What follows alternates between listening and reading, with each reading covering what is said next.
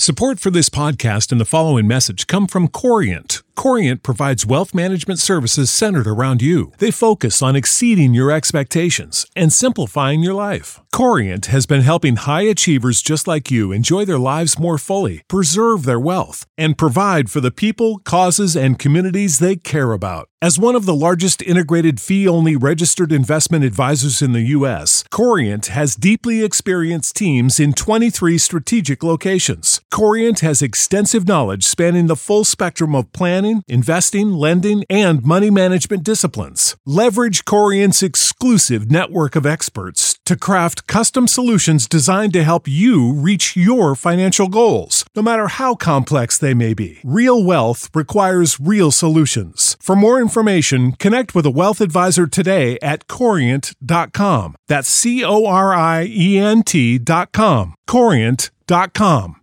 A Cidade e as Serras, de Essa de Queiroz.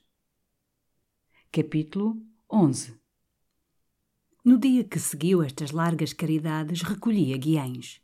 E, desde então, tantas vezes trotei por aquelas três léguas entre a nossa e a velha alameda dos Jacintos, que a minha égua, quando a desviava dessa estrada familiar, conduzindo a uma cavalariça familiar, onde ela privava com o garrano Melchior, relinchava de pura saudade.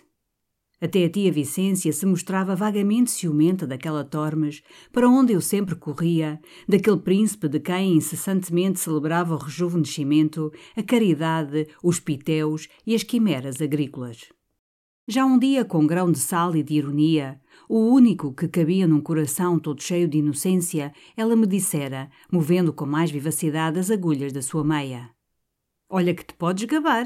Até me tens feito curiosidade de conhecer esse Jacinto. Traz cá essa maravilha, menino. Eu rira. Sossegue, tia Vicência, que o trago agora, para o dia dos meus anos, a jantar. Damos uma festa, haverá um bailarico no pátio, e vem aí toda essa senhorama dos arredores e até talvez se arranje uma noiva para o Jacinto. E eu, com efeito, já convidaram o meu príncipe para este natalício. E de resto, convinha que o senhor de Tormes conhecesse todos aqueles senhores das boas casas da serra. Sobretudo, como eu lhe dizia rindo, convinha que ele conhecesse algumas mulheres, algumas daquelas fortes raparigas dos solares da serra, porque Tormes tinha uma solidão muito monástica e o homem, sem um pouco do eterno feminino, facilmente se enrudece e ganha uma casca áspera como a das árvores na solidão. E esta Tormes, Jacinto, esta tua reconciliação com a natureza e o renunciamento às mentiras da civilização é uma linda história. Mas, caramba, há aqui falta de mulheres. Ele concordava, rindo, languidamente estendido na cadeira de vime. Com efeito, há aqui falta de mulher com M grande. Mas essas senhoras aí das casas dos arredores. Não sei, mas estou pensando que se devem parecer com legumes. Sãs, nutritivas, excelentes para a panela, mas, enfim, legumes. As mulheres que os poetas comparam às flores são sempre as mulheres das cortes, das capitais, onde invariavelmente, desde Hesíodo e desde Horácio, se rendem os poetas. E evidentemente não há perfume, nem graça, nem elegância, nem requinte numa cenoura ou numa couve.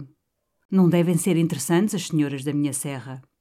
Eu te digo, a tua vizinha mais chegada, a filha do Dom Teotónio, com efeito, salvo o respeito que se deve à casa ilustre dos barbedos, é um mostrengo. A irmã dos albergarias, da quinta da loja, também não tentaria nem mesmo o precisado Santo Antão.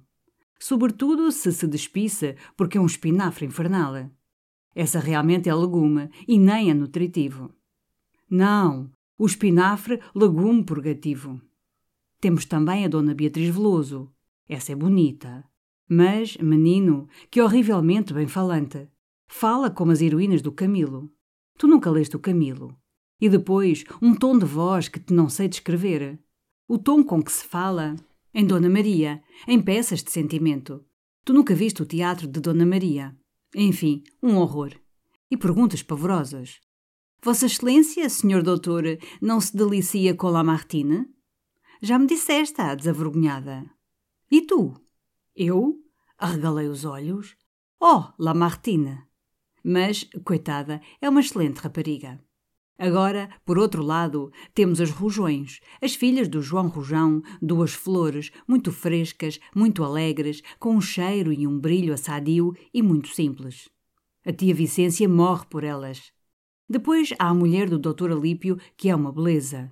Oh, uma criatura esplêndida! Mas, enfim, é mulher do Dr. Alípio e tu renunciaste aos deveres da civilização. Além de uma mulher muito séria, toda absorvida nos seus dois pequenos, que agora parecem dois anjinhos de Murilo. E quem mais? Já agora quero completar a lista do pessoal feminino. Temos a Mel Rebelo, de Sanufim, muito engraçada, com cabelo lindo, borda na perfeição, faz doces como uma freira do antigo regime. Havia também uma Júlia Lobo, muito linda, mas morreu. Agora não me lembro mais. Mas falta a Flor da Serra, que é a minha prima Joaninha, da Flor da Malva. Essa é uma perfeição de rapariga. E tu, primo Zé, como tens tu resistido? Somos como irmãos, criados de pequeninos, mais acostumados e familiares que tu e eu. A familiaridade esbate os sexos. A mãe dela era a única irmã da tia Vicência e morreu muito nova. A Joaninha, quase desde o berço que se criou em nossa casa, em Guiães. O pai é bom homem, o tio Adrião. Erudito, antiquário, colecionador. Coleciona toda a sorte de coisas esquisitas, campainhas, esporas, sinetes, fivelas, tem uma coleção curiosa. Ele há muito que deseja vir a Tormes para te visitar. Mas, coitado, sofre da bexiga, não pode montar a cavalo. E a estrada da Flor da Malva aqui é impossível para carruagens. O meu príncipe espreguiçou longamente os braços estendido pela cadeira sob a cheirosa sombra. Não, está claro, eu aqui hei de visitar teu tio e a tua tia Vicência. Desejo conhecer os meus vizinhos da serra. Mas mais tarde, quando sossegar. Agora ando todo ocupado com o meu povo. E com efeito. Jacinto agora era como um rei fundador de um reino e grande edificador. Por todo o seu domínio de Tormes andavam obras para o renovamento das casas dos rendeiros, umas que se consertavam, outras mais velhas, que se derrubavam para se reconstruírem com uma largueza cômoda. Pelos caminhos agora constantemente chiavam carros carregados de pedra ou de madeiras cortadas nos pinheirais. Na taberna do Pedro, à entrada da freguesia, e agora um desusado movimento de vidraceiros, pedreiros e carpinteiros, todos contratados para as obras, e o Pedro, com as mangas da camisa cada vez mais arregaçadas, por trás do balcão, não cessava de encher os decilitros com uma vasta infusa. Jacinto, que agora tinha dois cavalos, todas as manhãs cedo percorria as obras com amor. E eu, inquieto, sentia outra vez latejar e irromper no meu príncipe o seu velho, maníaco furor de acumular civilização. O plano primitivo das obras era incessantemente alargado, embelezado. Nas janelas, que deviam ter apenas portadas, segundo o secular costume da serra, decidira pôr vidraças, apesar de o mestre de obras lhe dizer honradamente que depois de habitadas um mês não haveria casa com um só vidro. Para substituir as traves clássicas, queria estocar os tetos, e eu via bem claramente que ele se continha, se retesava dentro do bom senso, para não dotar cada casa com campainhas elétricas. Não me espantei mesmo quando ele, uma manhã, me declarou que aquela porcaria da gente do campo provinha deles não terem onde comodamente se lavar e que por isso andava pensando em dotar cada casa com uma banheira. Descíamos nesse momento, com os cavalos à rédea, por um córrego precipitado e escabroso. Um vento leve ramalhava nas árvores, um regato saltava ruidosamente entre as pedras. Eu não me espantei. Mas realmente me pareceu que as pedras, o arroio, as ramagens e o vento se riam alegremente do meu príncipe. E além destes confortos, a que o João, mestre de obras, com os olhos loucamente arregalados, chamava as grandezas, Jacinto meditava o bem das almas. Já encomendara ao seu arquiteto, em Paris, o plano perfeito de uma escola que ele queria erguer naquele campo da carriça, junto à capelinha que abrigava os ossos. Pouco a pouco, aí também criaria uma biblioteca, com livros de estampas para entreter, aos domingos, os homens a quem já não era possível ensinar a ler. Eu vergava os ombros, pensando: aí vem a terrível acumulação das noções. Eis o livro invadindo a serra. Mas outras ideias de Jacinto eram tocantes. Eu mesmo me entusiasmei e excitei o entusiasmo da tia Vicência com o seu plano de uma creche, onde ele esperava ter manhãs muito divertidas, vendo as criancinhas a gatinhar, a correr tropegamente atrás de uma bola. De resto, o nosso boticário de Guiém já estava apalavrado para estabelecer uma pequena farmácia em Tormes, sob a direção do seu aprendiz, um afilhado da tia Vicência, que tinha publicado um artigo sobre as festas populares do Douro no Almanaque de Lembranças. E já fora oferecido o Partido Médico de Tormes com um ordenado de 600 mil reis. Não te falta senão um teatro, dizia eu, rindo a Jacinto. Um teatro, não, mas tenho a ideia de uma sala, com projeções de lanterna mágica, para ensinar a esta pobre gente as cidades desse mundo e as coisas de África e um bocado de história. É caramba! Também eu me entusiasmei com esta ideia. E quando a contei ao tio Adrião, o digno antiquário bateu, apesar do seu reumatismo, uma palmada tremenda na coxa. Sim, senhor, bela ideia! Assim se podia ensinar àquela gente iletrada, vivamente, por imagens, a história santa, a história romana, até a história de Portugal. E voltando para a prima Joaninha, o tio Adrião declarou Jacinto um homem de coração. E realmente pela serra crescia a popularidade do meu príncipe. Naquele guarde-o Deus, meu senhor, com que as mulheres ao passar o saudavam, se voltavam, para o ver ainda, havia uma seriedade de oração, o bem sincero desejo de que Deus o guardasse sempre. As crianças a quem ele distribuía tostões farejavam de longe a sua passagem, e era em torno dele um escuro formigueiro de caritas trigueiras e sujas, com grandes olhos arrecalados, que, se ainda tinham pasmo, já não tinham medo.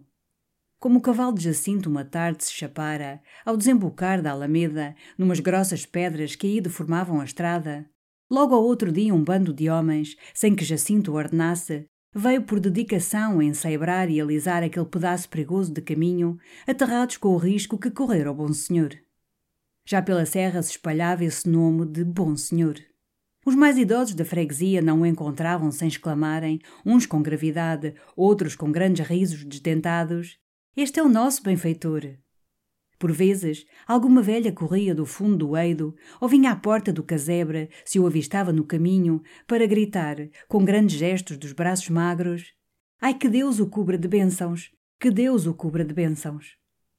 Aos domingos, o padre José Maria, bom amigo meu e grande caçador, vinha de Sandofim, na sua égua russa, a Tormes, para celebrar a missa na capelinha. Jacinto assistia à missa na sua tribuna, como os Jacintos de outras eras, para aqueles simples o não suporem estranho a Deus. Quase sempre então ele recebia presentes que as filhas dos caseiros ou os pequenos lhe vinham trazer muito corados à varanda e que eram vasos de manjericão ou um grosso ramalhete de cravos e mesmo por vezes um gordo pato. Havia então uma distribuição de cavacas e merengues de guiães às raparigas e às crianças e, no pátio, para os homens circulavam as infusas de vinho branco. O Silvério já sustentava com espanto e redobrado respeito que o Sr. Dom Jacinto em breve disporia de mais votos nas eleições que o Dr. Alípio. Eu mesmo me impressionei quando o Melchior me contou que o João Torrado, um velho singular daqueles sítios, de grandes barbas brancas, ervanário, vagamente alveitar, um pouco adivinho, morador misterioso de uma cova no alto da serra, por toda a serra afirmava que aquele bom senhor era el rei Dom Sebastião que voltara. If you own a vehicle with less than 200,000 miles and have an auto warranty about to expire or no warranty coverage at all, listen up. CarShield has a low-cost month-to-month vehicle protection plan that covers more parts than ever. Visit carshield.com/audio to find out how you could pay almost nothing for covered auto repairs. Drivers who activate this vehicle protection today will also receive free roadside assistance, free towing, and car rental options at no additional cost. Get your free quote today at carshield.com/audio. That's carshield.com/audio.